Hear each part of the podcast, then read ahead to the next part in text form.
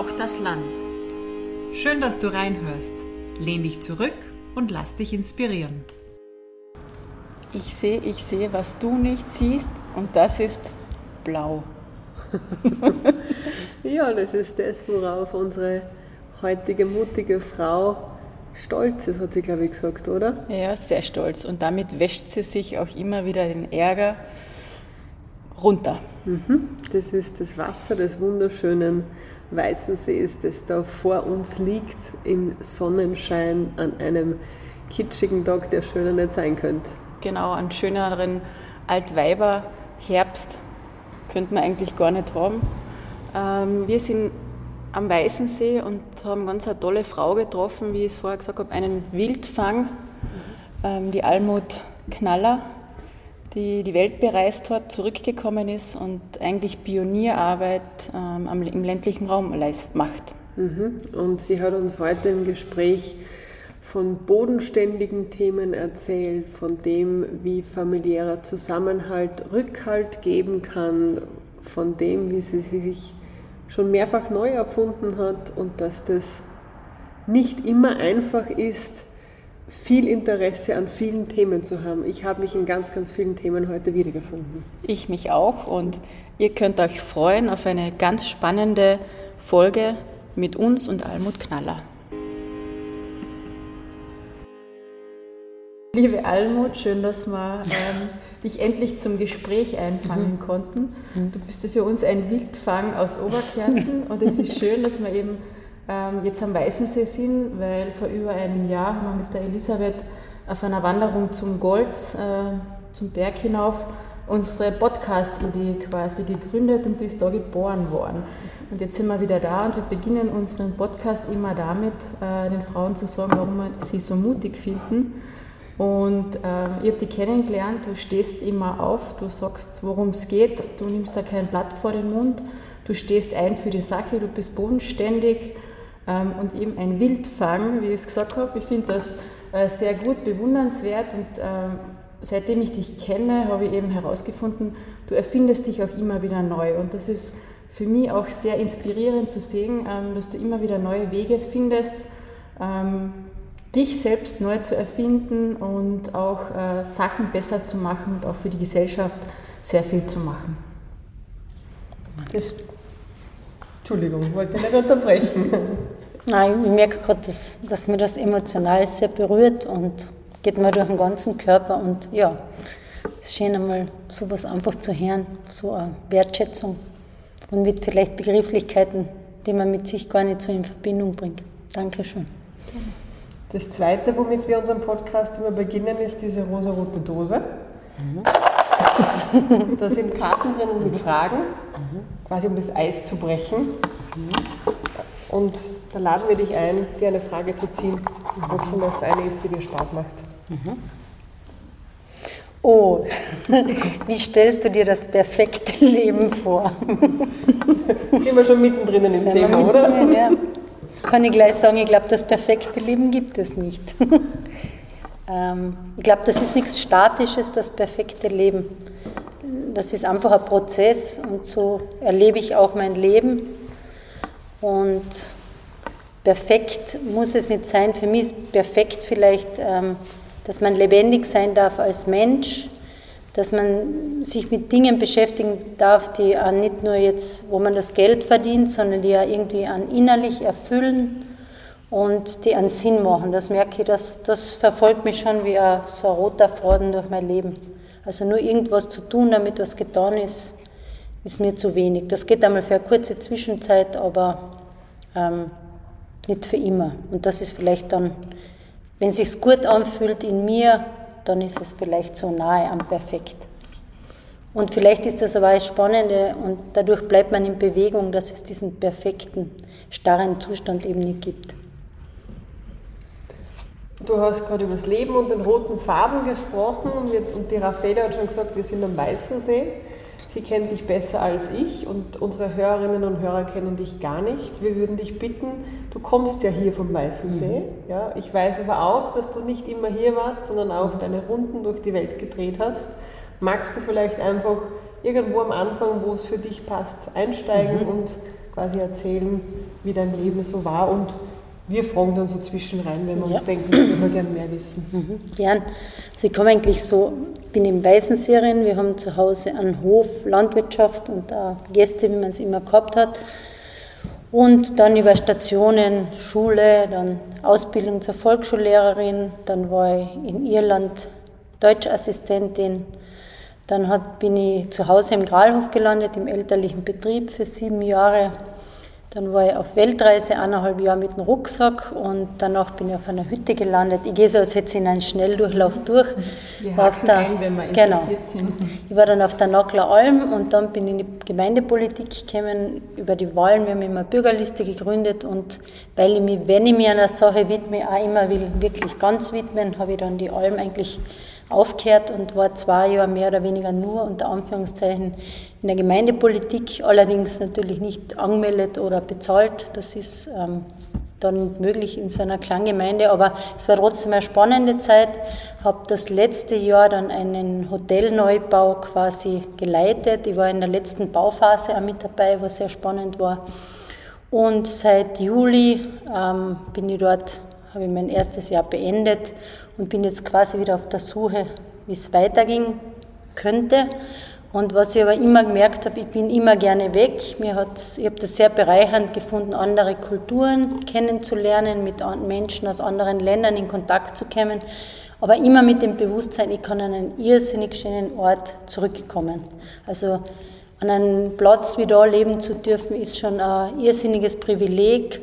Und manchmal, wenn es mich vielleicht von den Menschen wegtreibt da, weil es auch nicht immer so leicht seinen Platz zu finden, habe ich immer das Gefühl, die Natur, die, die macht so die Arme ganz auf und sagt, du bist da schon daheim. Und das ist auch eigentlich ganz ein, ein tiefes Gefühl in mir. Wie würdest du deinen Heimatort, den Weißensee, die Region beschreiben für Menschen, die noch nicht da waren, die keine Vorstellung haben, wie es so aussieht? Es ist, glaube ich, absolut der Ort, wo man hin sollte, wenn man, wenn man Natur liebt es ist ein Ort, wo man gut zur Ruhe kommen kann und er hat, was er ganz schön hat, ist diese, die Gesichter der Jahreszeiten, sagt der Weisensee, finde ich sehr schön. Im Sommer kann ich schwimmen, im Winter kann ich Eisschuhe fahren, das ist schon was Besonderes und weil eben zwei Drittel unverbaut sind, man kann sich wirklich in der Natur zurückziehen und wenn man keinen Segen will, sieht man auch keinen. Also das ist, und die Lage eben so eingebettet ähm, zwischen den Bergen ähm, hat da was Besonderes. Wie würdest du einen typischen Weißenseher beschreiben? Hm. Einen typischen Weißenseher? Oder Weißenseherin? Ja, die würde ich. Also ich glaube schon, dass wir ein bisschen das Sture von einem Bergvolk haben. Und ähm, wie würde ich die beschreiben? Also weltoffen würde ich uns nicht unbedingt so beschreiben.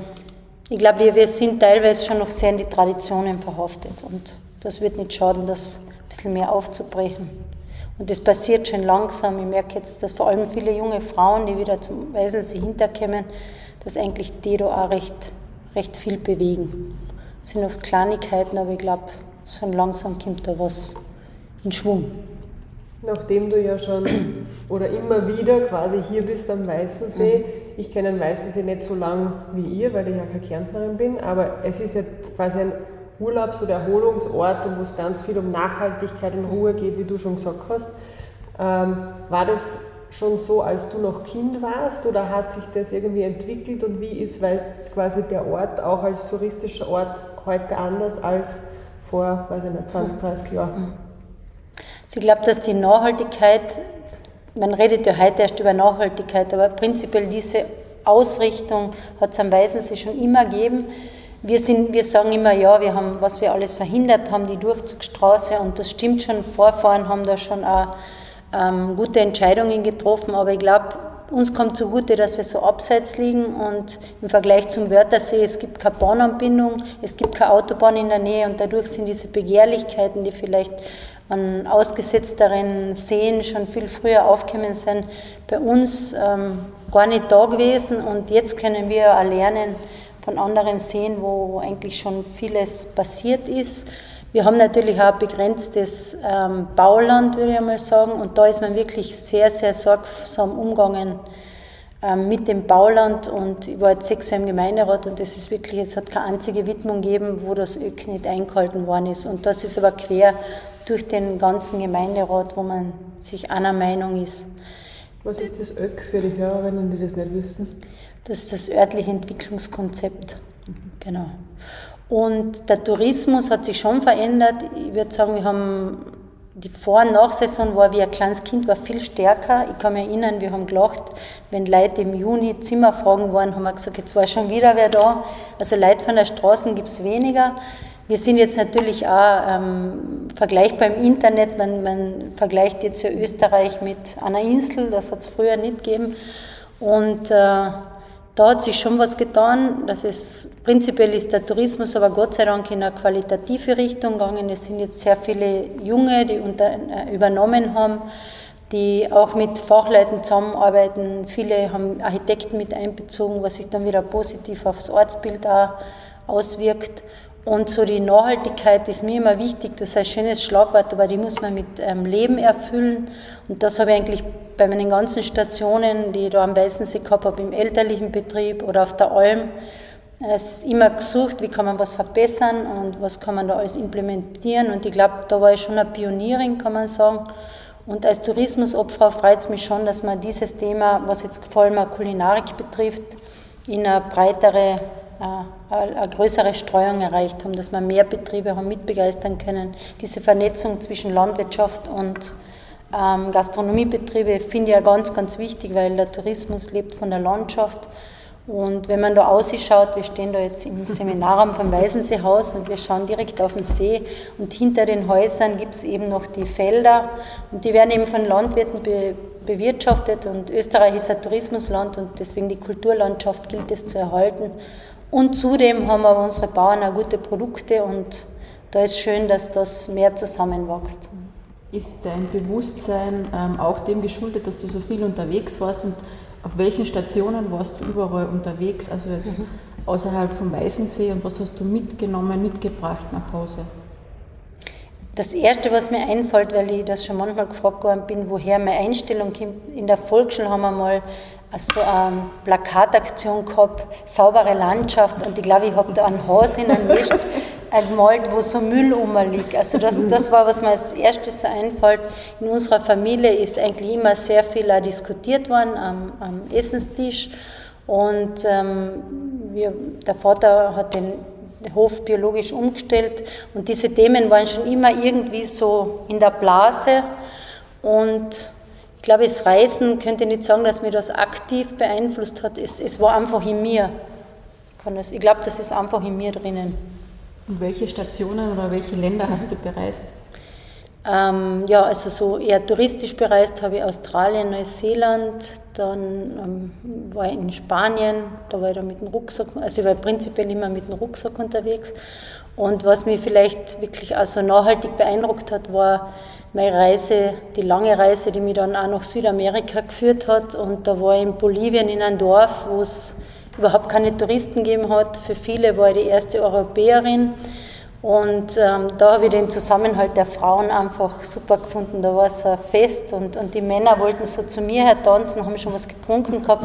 Und da haben sich dann die Dorffrauen um mich formiert und das war ganz ein besondere, ähm, besonderes Erlebnis wo ich mir eben gedacht habe, auch wie du jetzt diese wertschätzenden Worte gesagt hast, eigentlich würde es an uns Frauen liegen, dass wir uns gegenseitig auch stärken und es macht einfach irrsinnig viel, wenn man was Schönes gesagt kriegt. Oder eben, wenn jemand Frauen für dich dann eine Partei ergreifen und die zu verteidigen. Und was auch schön ist beim Reisen, man lernt eben verschiedene Leute kennen mit verschiedenen Lebensplänen. Mhm.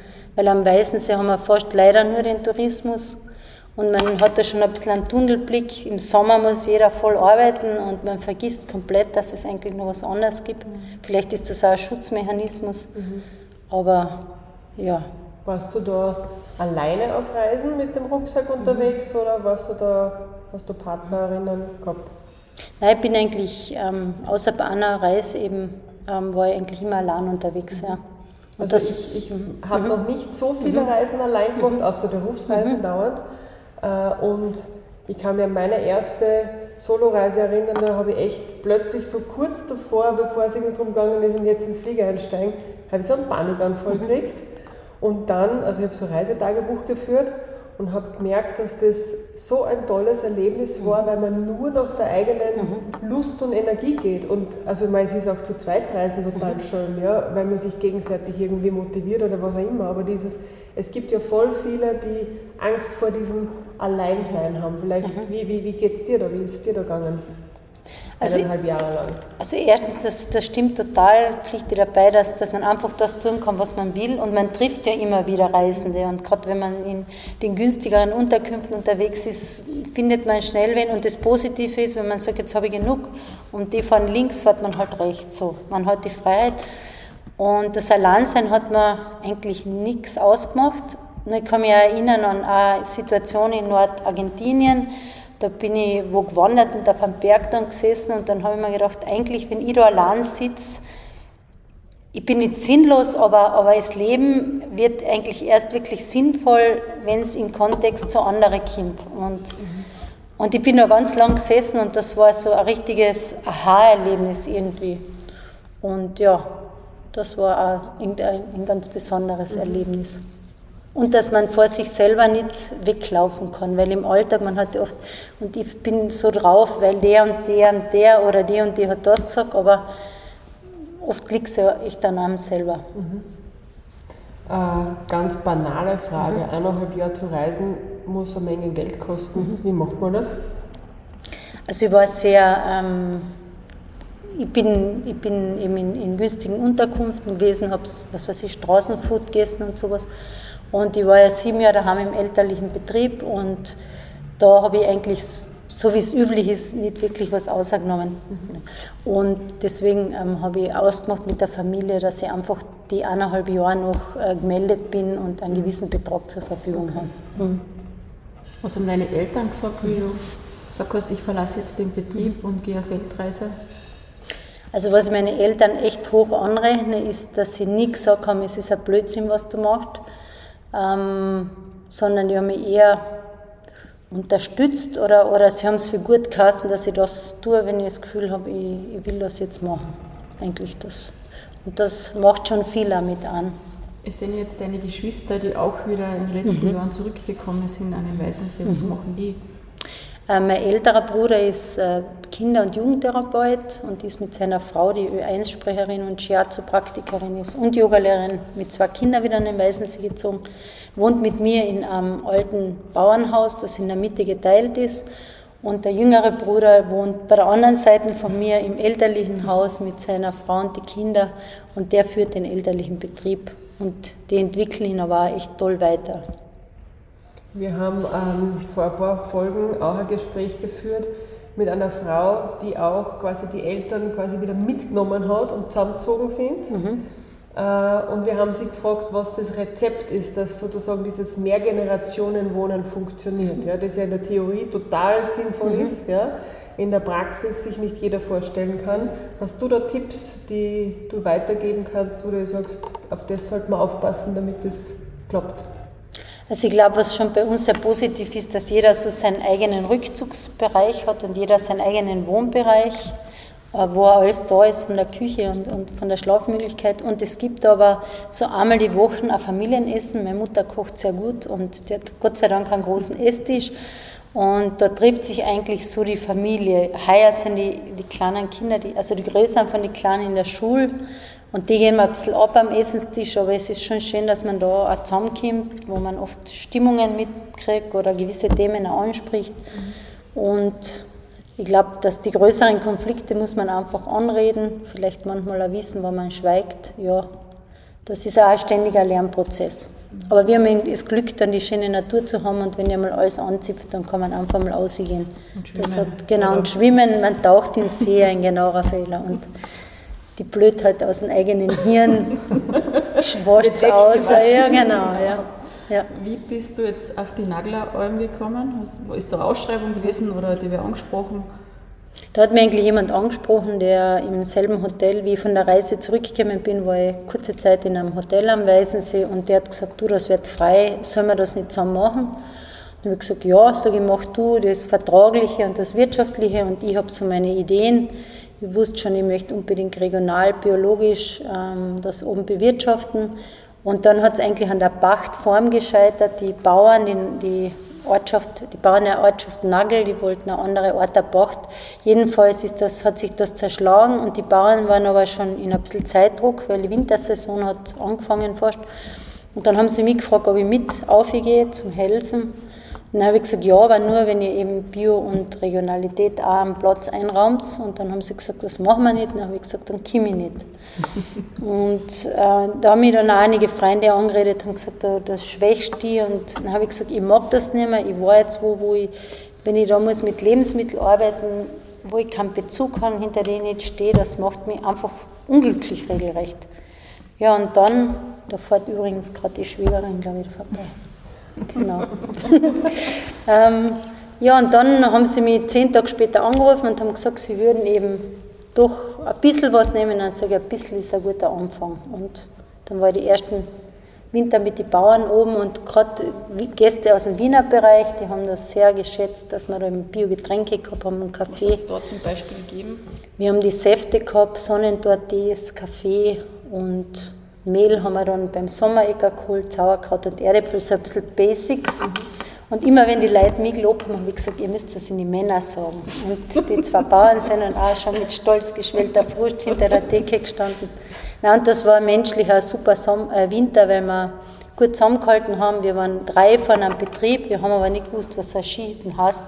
Und wir haben alle viel dazu gelernt. Und ja, die Zeit möchte ich nicht missen, auch mit den zwei Bauern. Du hast ja nicht nur die Produkte aus der Region auf die Alm mhm. gebracht, sondern ihr habt auch eigenes Geschirr gemacht. Das ist ja auf deiner Initiative gegründet. Ja, das, das hat sich auch durch Zufall ergeben. Die Annette Reuer, die ist aus dem ähm, Kräuterdorf Irschen und die war mal bei mir oben und hat gesagt, ja, ich bin jetzt dahergezogen, sie ist Keramikerin und ob ich nicht möchte ihr Geschirr haben. Und zuerst, wenn man Keramik Hand macht, dann denkt man einmal Hilfe teuer. So wie wenn man Herr der Architekt denkt man Hilfe teuer. Aber es war dann dem nicht so. Und dann habe ich gesagt, okay, alles kann ich mir nicht vorstellen, aber mach du irgendwas bitte für die Tagessuppen. Und da hat sie dann eine Schüssel entwickelt und alle Leute haben gesagt, ma, schönes Geschirr. Und dann habe ich noch so eine Trinkbecher gehabt und irgendwann habe ich gesagt, weißt du was, ich mache da, ein Regal ein und du kannst einstellen, was du willst und ich verkaufe das für dich.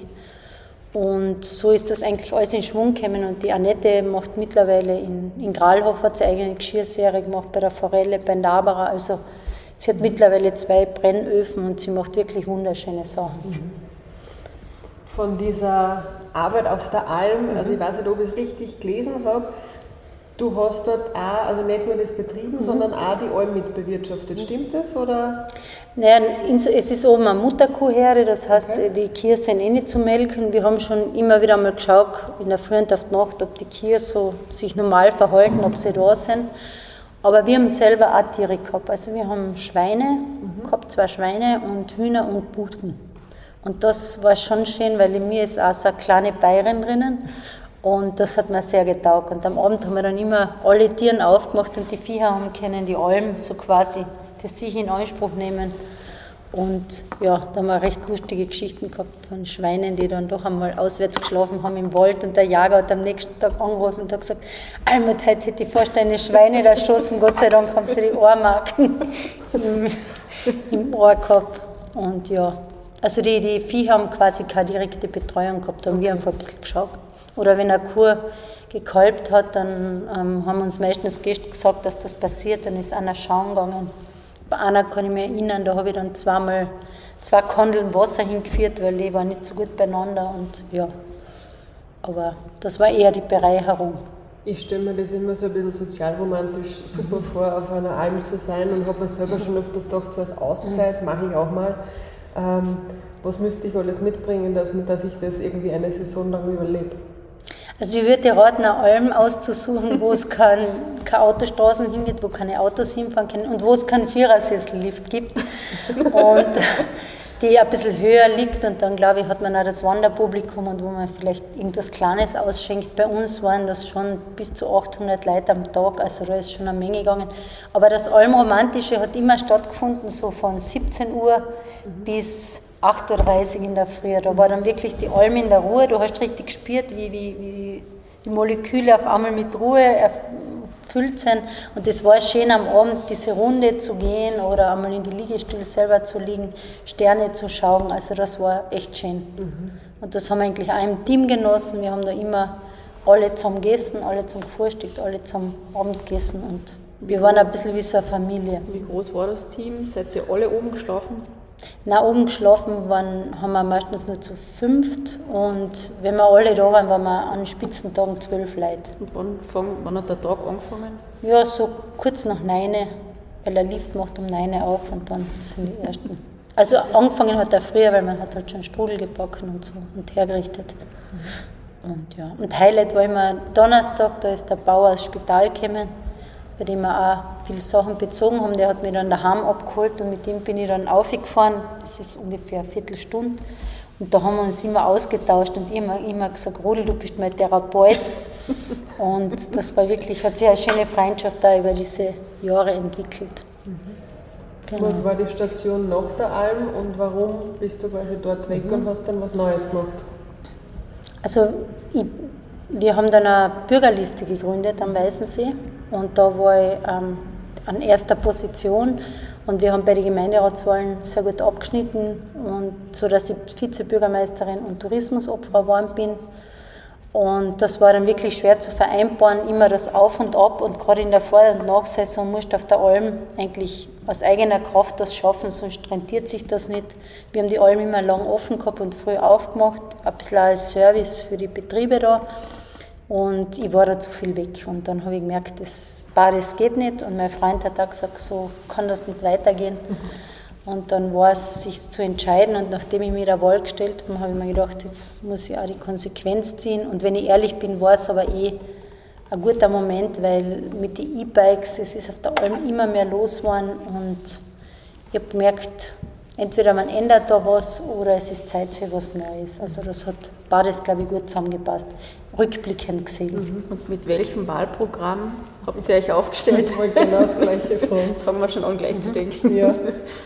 Also wir sind in die Bürgerliste Weißensee und was interessant ist, in unserer Gruppe sind wirklich ähm, Leute, die, es ist bei uns schon alles quer durch den Gemüsegarten gewählt worden.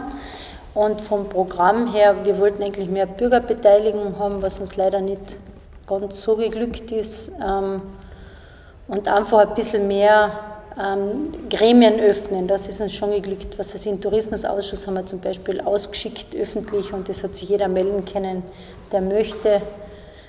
Oder dann auch der Schritt zu euch, das war auch glücksvoll eben mit, mit dem Thema Architektur. Ich habe mich da sehr privilegiert gefühlt als Weißensee, dass ihr da die Seenkonferenz da gemacht habt oder mit den Schülern etwas oder dann das Studentenprojekt. Also dass man wirklich von außen Profis dazu holt sei es jetzt zum Bauthema oder wir haben ein Tourismusthema gehabt, ein Profil-Workshop ähm, haben wir gemacht, mit einem, begleitet von einem Professor aus Innsbruck. Und das hat mir irrsinnig viel Freude gemacht, weil einfach die eigenen Vorstellungen und die, die am Weißensee da sind und dann in Abstimmung mit Fachleuten, dann kann ganz was Schönes entstehen. Und, und, Entschuldigung, also ja. du hast keine Angst, äh, ihr habt keine Angst gehabt, Fachleute zu holen, weil das ist ja dann oft diese Barriere, dass mhm. man Angst hat vor Architekten, vor Studierenden mhm. oder was einfach von der, Aus, von, der ja. Aus, von der Außensicht. Ja. Also ich wollte genau wieder in die gleiche Kerbe schlagen, ob, ob das quasi deine Weltreisen sind, die mhm. dir da quasi Offenheit geben und eben keine Angst oder wie schätzt du das ein? Warum Experten holen, Expertinnen? Hm. Also persönlich finde ich es einfach irrsinnig spannend, weil man kann was lernen und ich sehe eine Begegnung mit Experten soll auf Augenhöhe passieren. Das heißt, wenn ein Experte zum Weißensee kommt, das ist jetzt nicht, dass ich mir denke, oh Gott, das ist jetzt der so und so oder die so und so, sondern man hört sich das an und wenn Fragen sind, dann, dann stelle ich die halt einfach auch, wo oft schon ein bisschen gelacht wird, jetzt redet die wieder, aber ich tue es, weil ich einfach ein Interesse habe und so kann sich aber auch etwas entwickeln und ich habe schon oft gemerkt, dass Experten das ja auch schätzen, wenn man manchmal vielleicht ganz was anderes denkt und so in einen Diskurs kommt. Und, und ich glaube, nur wenn es auf Augenhöhe passiert, dann wird es ehrlich angenommen und dann wird es auch was umgesetzt. Und, und vielleicht daheim war auch immer, in unserem Haus waren immer irrsinnig viele Musikanten von anderen Bundesländern. Das ist jetzt was anderes, aber wir waren schon daheim immer eigentlich ein offenes Haus. Und das war normal, dass Leute von auswärts da sind. Und diese Mentalität, wir wissen schon selber, was gut für uns ist. Ich glaube, das sollte wirklich vorbei sein. Und klar, man hat da vor Ort Wissen. Und ich finde da wichtig, dass man das aufgreift, aber man muss eben das ergänzen, durchaus mit dem Blick von außen. Ich habe so eine ganz persönlich private mhm. These. Ich glaube, dass es jedem Bürger, jeden, jeden Ortes, es muss jetzt nicht nur das Österreich und ländlicher Raum sein, gut täte, ein halbes Semester Außerortserfahrung zu machen. Ja. Also einfach nur, das, und wenn es der Nachbarort ist, mhm. aber einfach irgendwo hinzugehen, wo man nicht zu Hause mhm. ist, damit man quasi es lernt, fremd zu sein. Mhm. Ja? ja. Und dann wieder zurückkommen, glaube ich, dann wären ganz viele Themen, was irgendwie solche Konflikte und was auch immer, und ich weiß es gescheiter, weil ich bin immer schon da gewesen, ähm, ja, weiß ich nicht. Wie das geht das? mir das komplett These, gleich ja? und, und ich war schon einmal gedacht, die beste Investition auch für einen Staat wäre vielleicht junge Leute nach der Ausbildung sollen von mir als bezahlt ein halbes Jahr wohin fahren. Mhm. Ganz, und wurscht, was sie tun. Mhm. Also das soll sich so ein, ein Rahmen bewegen, dass man nicht sich im Hotel aufhaltet. Aber ich glaube, das wäre die beste Investition in einer Gesellschaft. Mhm. Bin ich ganz deiner genau, Meinung. So ja. Ja. ja. Na gut, wenn, wenn du dann das nächsthöhere Amt hast Richtung äh, Regierung, dann wäre das nein, das, das Ja, genau, ja. Nein, nein, das, das wird es nicht werden, aber, aber ich glaube, das ist wichtig, dass mhm. man echt. Wie ist es dir mit dem Rollenwechsel gegangen von der Alm als Hüttenwirtin runter quasi ins Tal zum See mhm. ähm, als Vizebürgermeisterin mhm. und Tourismusobfrau? Das ist ja ganz ein anderer Alltag und Aufgaben, die dann.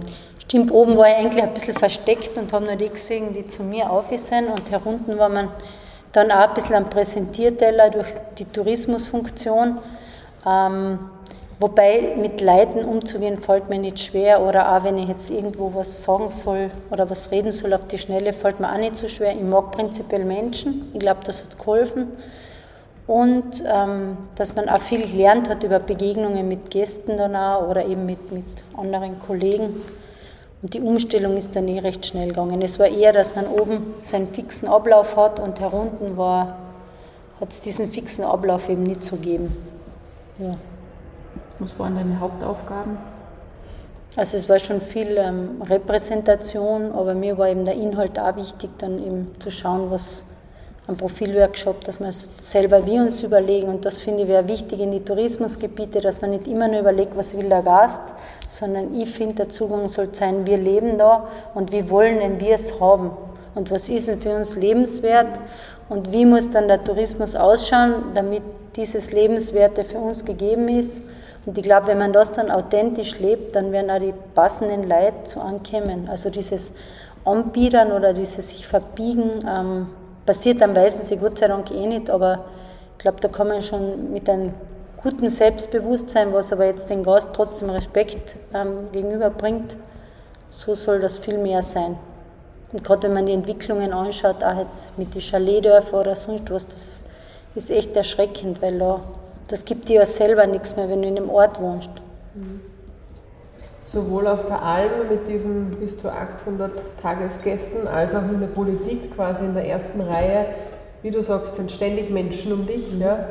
Wie verschaffst du dir Ruhe, damit du dich wieder erdest? Ich vermute, die Natur spielt damit mhm. rein, aber was sind da so deine Routinen und vielleicht auch irgendwie ein paar Inspirationen, die man mitgeben kann? So was am Weißensee schon super schön ist, ist das Wasser. Das hat wirklich eine besondere Qualität und in der Früh, wenn ich munter wäre, das erste ist Schwimmen gehen und ich gehe ja jetzt noch, wir haben jetzt den wievielten Oktober, den 12., 14. ungefähr. Der See hat 14 Grad und jetzt ist es sehr kalt. Jetzt schwimme ich natürlich nicht aufs andere Ufer, aber allein diese, dieses Wasser auf der Haut zu spüren, ist, ist ganz was Gutes. Und ich habe wirklich oft das Gefühl, das wascht ganz viel weg, mhm. was man so loswerden will, zumindest für eine Zeit. Der Wald ist auch ähm, eine Ressource, die man immer wieder anzapfen kann und, und wo man sich so, wo ich mich gut, gut und wohl fühle, mit Spaziergängen auf den Berg aufgehen. Und in der Musik eigentlich auch. Mhm. Die verschwindet zwar gerade ein bisschen aus meinem Leben, aber das möchte ich wieder zurück. Also singen ist auch irgendwas, was man eigentlich total viel Spaß macht und also ein bisschen die Seele so aufleben lässt. Ich war vor, weiß ich nicht, zwei, drei, es muss schon drei Sommer gewesen sein, einmal äh, heroben und da, hast, da warst du auch auf diesem Schiff und ich glaube, dein Bruder, da war ein Konzert auf einem Schiff mit einem Klavierkonzert. Das war die Weißensee Klassik. Ah, das, ja. war, das mhm. war wirklich ein ganz mhm. besonderer Moment. Genau, ja. ja. Und das finde ich eben auch so schön, und das haben wir versucht, die letzten Jahre zu forcieren, die, die schönen Plätze um den See eben auch zu bespielen. Dass dann zum Beispiel bei diesen Weißensee Klassik, da gibt es dann auf, dem, auf der Alpenberle ein Konzert oder auf einem Floß beim Ronacher Fels. Da hat man einerseits das Musikerlebnis und man sitzt noch in der traumhaften Kulisse der Natur. Und das ist dann wirklich, wo ganz, ganz viel zusammenkommt und was einfach so, wo man merkt, das tut dann jetzt gut. Mhm. Ja. Bei der Einleitung hast du gesagt, du bist gerade wieder dabei, dich neu mhm. zu erfinden. Äh, was heißt es für dich, dich neu zu erfinden? Das ist eigentlich ein, im Prinzip ein anstrengender Prozess irgendwie, weil manchmal beneide ich Menschen, die einfach eine Vision haben, äh, welchen Beruf sie ausüben wollen und dann gehen sie einfach ihren Weg und der ist halt ihr Lebensweg. Und bei mir ist alle sieben Jahre oder manchmal früher, dass das wieder Veränderung ist und da wieder seinen Platz zu finden, das ist schon auch anstrengend, weil ja, und man kämpft da mit sich, ich durchlebe da alle Phasen manchmal, dass ich, dass ich froh bin, dass ich jetzt viel Freiheit habe, dass ich die Chance habe, mich neu zu definieren, beziehungsweise mein berufliches Ich zu definieren. Und, und andererseits kann es ein bisschen, Depression ist übertrieben, aber, aber wenn man schon traurig ist und, und wo man sich unter der Decke verstecken will und vor allem, wenn man am, am, im Dorf lebt, es sind ja die meisten Menschen in meinem Alter, sind fix in ihrem Beruf, haben was geschaffen, ähm, entwickeln sich da weiter und, und das ist dann manchmal zäh, dass man da ähm, trotzdem einmal zurückschaut und sagt, du hast ja auch schon was gemacht. Man vergisst oft so selber einmal sich vorzusagen, was eigentlich eh schon an Guten passiert ist. Und ich glaube, wichtig ist, dass man wieder Zuversicht äh, schöpft und da helfen eben gute Freunde, finde ich in erster Linie oder auch die Familie. Und ja, dass man einfach schaut, dass man wieder Schwung kriegt und, und dann wieder seinen Weg weitergeht. Ich glaube, oft ist es so, dass man von außen sich denkt, der geht seinen Weg, der macht es, obwohl, man, obwohl die Person sicher auch mit sich hadert. Mhm. Also ich merke das auch bei mir, ich habe nie einen wirklichen Weg gewusst und ich war oft zur richtigen Zeit am richtigen Ort. Es mhm. war dann ein Zufall und dann ähm, ist es halt dann, geht man den linken Weg oder den rechten Weg und das ergibt sich dann. Und für Außenstehende schaut dann das oft aus, als ob es eh alles in den mhm. Bahnen ist. Und ich kenne auch dieses, wenn man dann in so einer Melancholie drinnen, mhm. also nicht der Depression oder Melancholie mhm. ähm, drinnen ist. Aber was mir bei, bei, dir so fasziniert, dass ich eigentlich immer diese Kraft bei dir spüre, ich sehe sogar den See in deinen Augen. ähm, und du hast mir in einem Gespräch vorgestern auch erzählt, ähm, dass du schon ein paar weitere Schritte jetzt machen möchtest. Mhm. Möchte nur noch dein Wort, du sagst Zufall und das ist eigentlich bis jetzt immer in meinem Leben gewesen, diese Zufälle. Ich habe die BEDAG gemacht für Volksschullehrerin und die habe ich eigentlich nur gemacht, weil ich war auf einem Singkurs, ein Seminar in, in Spital und da war eine Lehrerin und die hat sich meiner ein bisschen angenommen. Und sie hat gemeint, wenn ich nach Wien gehe, dann würde sie mir als Schülerin nehmen. Dann habe ich gesagt, ja, aber warum soll ich Wien gehen? Und das war nach der Matura. Dann sagt sie, na ja, wenn du würdest Volksschulamt, du magst doch Kinder, du kannst gut mit denen und dann könntest du auch noch ein bisschen Unterricht geben und du hättest zwei Standbeine und dann habe ich gesagt, ja, das mache ich. Leider ist sie dann nach Salzburg gegangen, äh, sehr bedauert. Aber so ist es mir oft gegangen. Oder die Alm war auch ein Zufall. Der Gralhof daheim war ein Zufall, weil der ältere Bruder eben der Liebe halber nach Wien gegangen ist. Also bis jetzt war alles mehr oder weniger Zufall und Zufall ist, was am Zufall. Und ich hoffe, jetzt wird es mir auch wieder zufallen. Ich habe dann gemerkt im Sommer, dass mir die Bewegung, also der Tanz auch sehr gefällt. Ich habe jetzt viel im Tourismus gearbeitet und da vergisst man ja auf sich und den Körper. Und durch das Tanzen habe ich irgendwie in mir wieder eingefunden. Und das möchte ich jetzt in meinem Leben schon als so fixe Konstante irgendwie beibehalten. Weiß ich zwar noch nicht wie, weil am Land die Tanzmöglichkeiten sind eher eingeschränkt. Welche Tänze hast du gemacht oder Das war so ein ähm, Open Floor, also was Ecstatic Dance eigentlich, aber wo man einfach geschaut hat, was aus an selber wo aussah. Kann man das machen? Das war auf Corfu, mhm. aber es gibt es auch in ganz Europa eigentlich, ja. Du kannst du hier im Zentrum. Genau. Ja. Dann kommt ihr zwar hoffentlich als erstes. Ja. ja, haben wir uns schon überlegt, eben vielleicht im Winter eine Edition am Eis, dass das auch vielleicht spannend wäre. Ja. Das merke ich auch, dass diese, diese so Kultur- oder Veranstaltungen auf der Alm haben wir ja dann die Nagleralm Kulturwiese gehabt, wo wir viele Musikgruppen aus, äh, von Volksmusik über aus Bhutan haben wir Leute gehabt oder Tango oder Jazz, also ganz gemischt. Und das finde ich auch so, so schön, dass an einem Ort, wo du dir das nicht erwartest, viele haben gesagt, das passt nicht auf allem. Und ich habe immer gesagt, es passt alles, was für den, der es tut, authentisch ist. Mhm. Und das zum Beispiel auch, an was ich total glaube. Es gibt kaum was Unpassendes, wenn es wer mit Herzblut macht und ja. Wie machst du das, dass du dann äh, Musiker oder Tänzer aus der ganzen Welt auf eine Alm kriegst, ist dein Netzwerk so groß, dass du da nur einen Hörer nehmen musst und anrufen musst? Oder wie, wie schafft man das, wenn man so eine Vision hat, dass man die quasi auf die Erden kriegt? Das ist so irgendwie entstanden. Also Musiker kenne ich schon, mhm. einige, und da haben halt am Labor angefangen und dann hört einer vom anderen und die erzählen das weiter. Oder zum Beispiel über einen Salmhofer Christian vom Klimabündnis, der ja da musikalisch sehr vernetzt ist. Der hat da manchmal ein Konzert gehabt und hat gefragt, magst nicht du auch noch was oben machen? Und so hat sich das ergeben.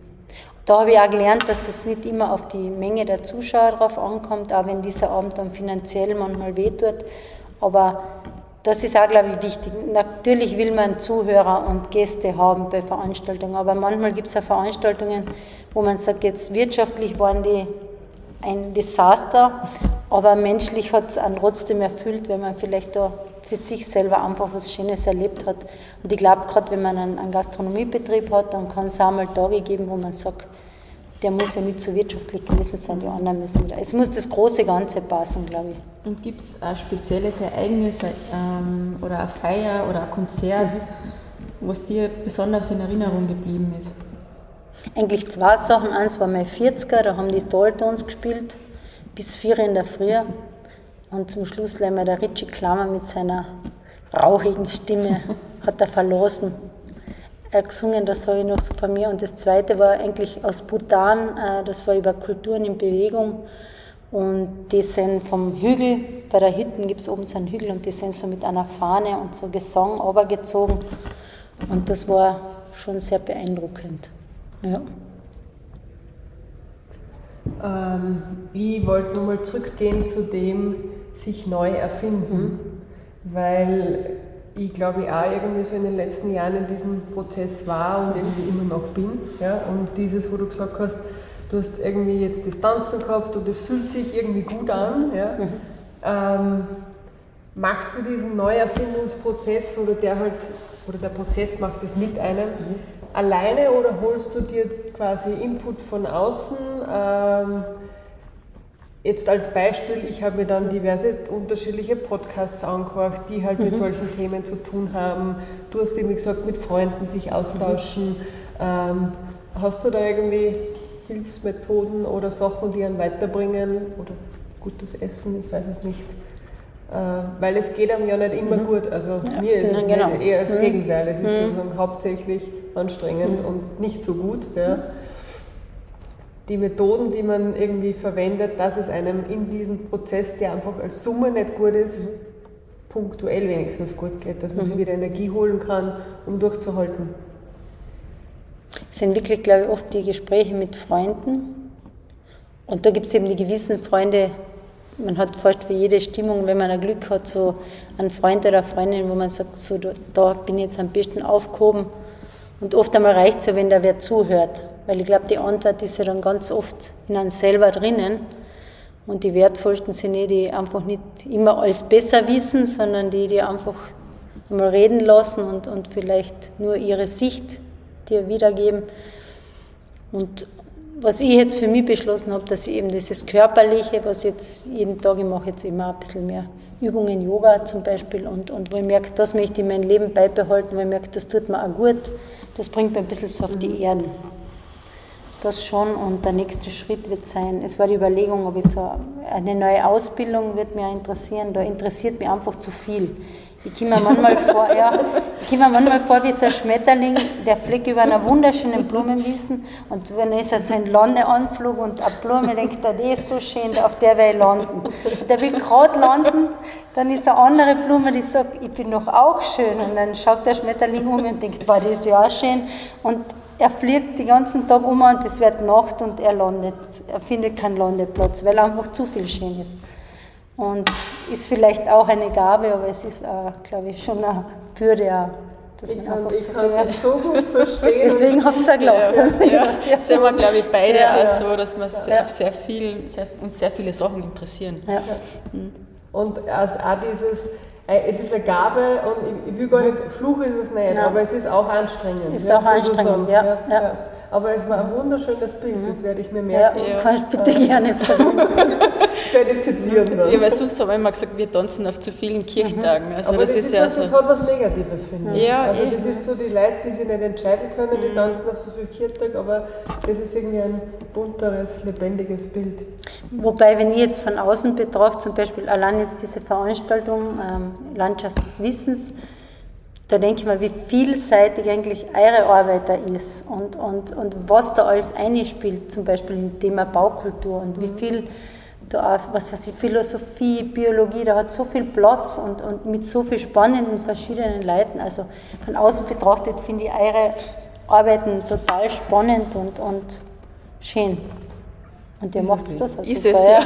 ist es. Und, und was man bei NK spürt, und ich glaube, das ist dann so eh was, was dieses perfekte Leben vielleicht ist, diese Lebensfreude. Und klar ist man einmal müde und es zipft dann an und man hat vielleicht einmal eine Phase, wo man einen Hänger hat und wo man vielleicht dann sagen muss, optimieren. Aber prinzipiell, wenn man sagt, die Arbeit erfüllt mich und ich habe das Gefühl, ich mache einen Sinn da, wo ich bin, das finde ich einfach, das ist schon ganz, ganz viel im Leben.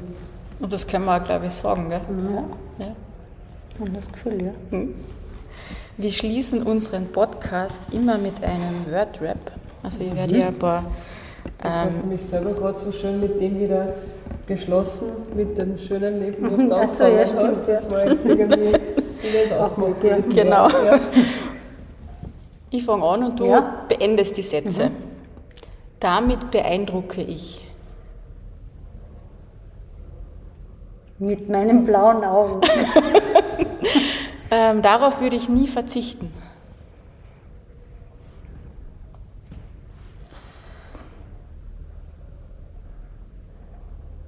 Muss ich überlegen. Nächste Frage. Frauen müssen. Zusammenhalten. Ähm, das macht mich wütend. Ähm, mangelnde Wertschätzung. Da kommt die Diva in mir durch. Da kommt die Diva in mir durch. Naja, wenn ich ein bisschen ein Glas Wein und ein bisschen singen, dann kann ich schon so eine Diva werden. Und eigentlich meine Lieblingsfrage immer, ähm, oder halt mein Lieblingssatz, mein Lebensmotto lautet, Leben ist Veränderung. sehr schön. Danke, dass Vielen wir hier Dank. sein durften. Danke, dass du mich eingeladen hast, beim Podcast dabei zu sein. Wir waren sehr hartnäckig, wir haben es jetzt drei oder viermal probiert und endlich haben wir den Wildfang aus Oberkärnten vom Weißensee gefangen. Danke. Dankeschön.